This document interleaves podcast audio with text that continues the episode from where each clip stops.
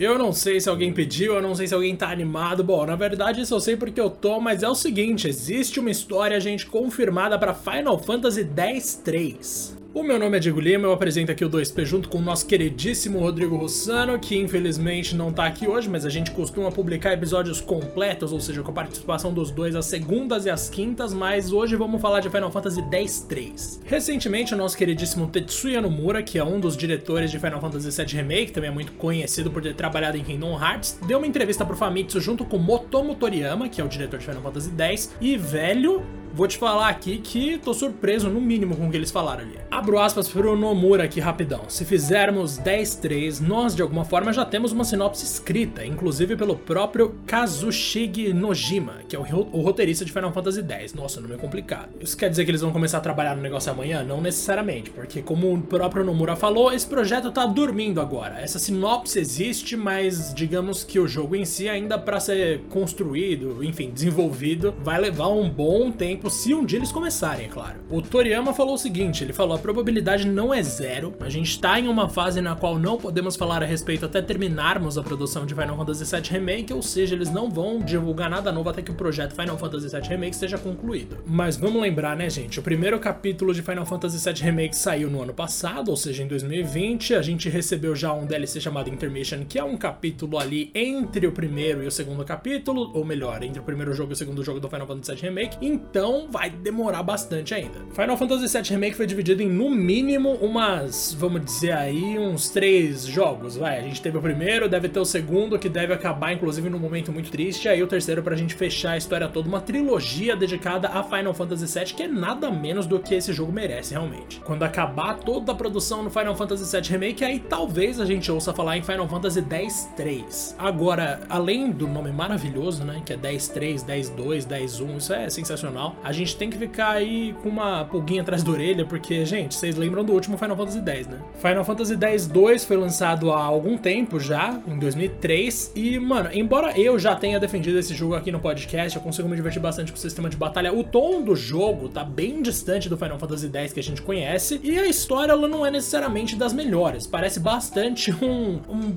uma coisa de fã, sabe? Parece que alguém chegou ali, fez uma fanfic e virou jogo. O final é muito mais feliz do que o final de Final Fantasy X, mas algumas algumas coisas ali, existem umas incoerências dentro daquele universo de Final Fantasy X 2 que são meio complicados de engolir. De qualquer forma, se o 3 vier, a gente já sabe o que pode esperar. Provavelmente eles vão explicar algumas coisas, vão dar continuidade pra tragédia, ou melhor, pro romance que acabou ficando mais de boa agora, não tem mais tanta tragédia assim, então tem que ver, né? Vamos ver aí o que, que eles vão inventar no mundo de Spira, mas o fato é que existe uma história para Final Fantasy X-3. E se você quiser ouvir mais aí sobre Final Fantasy, que é uma das franquias mais citadas desse podcast e muitas outras, é só continuar ligado com a gente aqui no 2P, que vai ter episódio novo todo dia entre segunda e sexta, e também, é claro, a gente tem os episódios completos às segundas e quintas, comigo e com o Rodrigo, onde o Rodrigo aparece aqui para dar uma palhinha, demorou?